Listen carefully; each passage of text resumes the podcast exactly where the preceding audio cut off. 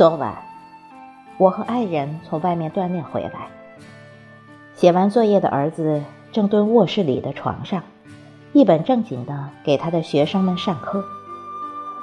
而他的那些所谓的学生，其实都是毛绒玩具，有灰头灰脸的懒羊羊，蓝色的海宝，体态臃肿的狗熊，超级大白兔，还有一只。被他任命为班长的小袋鼠，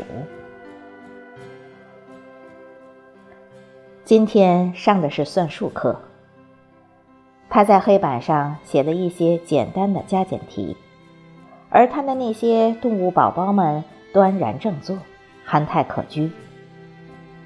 看着儿子投入的样子，我禁不住笑问：“这些题，你的学生能做出来吗？”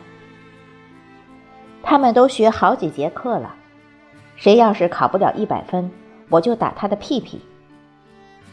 他这么说着，竟然随手将离他最近的懒羊羊拉过来，放在自己的膝盖上，要打他的屁屁。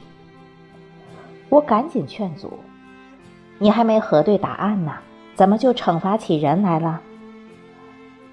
儿子只是佯装了一下，然后。便将懒洋洋放回了原处。我不知道儿子的课到底是如何做结的，可是在我准备晚饭的这半个多小时里，他一直沉醉在自己的课堂上。我想，这也许就是人们常说的“乐此不疲”吧。许多在我们大人看似无聊的游戏，孩子们。总能玩得乐不思蜀。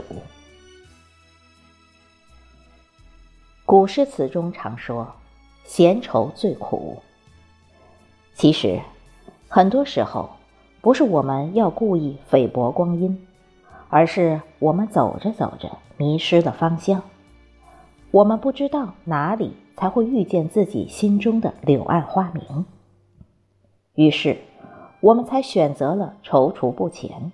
选择了和尚的撞钟哲学。记得有一次，参加一个少先队颁奖典礼时，恰巧那个打扮得十分精致的主持人小姑娘就坐在我的身边。一直以来，我对于这种早会的孩子就有种特别的情怀，觉得上天偏爱他们。那天的节目很丰富，也很精彩，确实是一场名副其实的视觉盛宴。可是很久以后，当那天的精彩掠过我的记忆时，脑海里竟然还有那个小姑娘的影子，她还是那样优雅的坐在我的身边。那天留给我印象最深的是节目上演时小姑娘的举动。我们都知道，玩儿是孩子的天性，尤其是那天面对那么多精彩纷呈的节目时，连我都完全沉醉了。可是，我发现小姑娘一直口中念念有词的复述主持串词，那投入的样子，真像一只。不染纤尘的联合。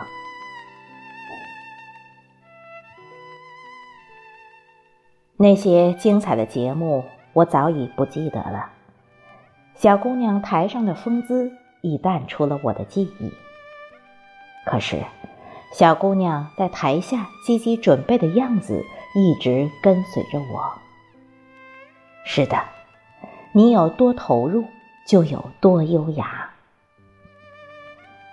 我想，投入应该就是生命最优雅的样态。看看我们周围的这些花草，尤其是被风雨摧长的普通草木，它们不矫情，不自卑，踏踏实实的细数流年，无论贵贱，皆傲然于世。岁月有情。我深信，你付出了多少努力，就会得到等量的阳光。吃一点，再吃一点，对你所喜欢的事情，不要想的太多，因为没有谁能够真正懂得此刻的你究竟有多享受。请你相信，你有多投入，就有多优雅。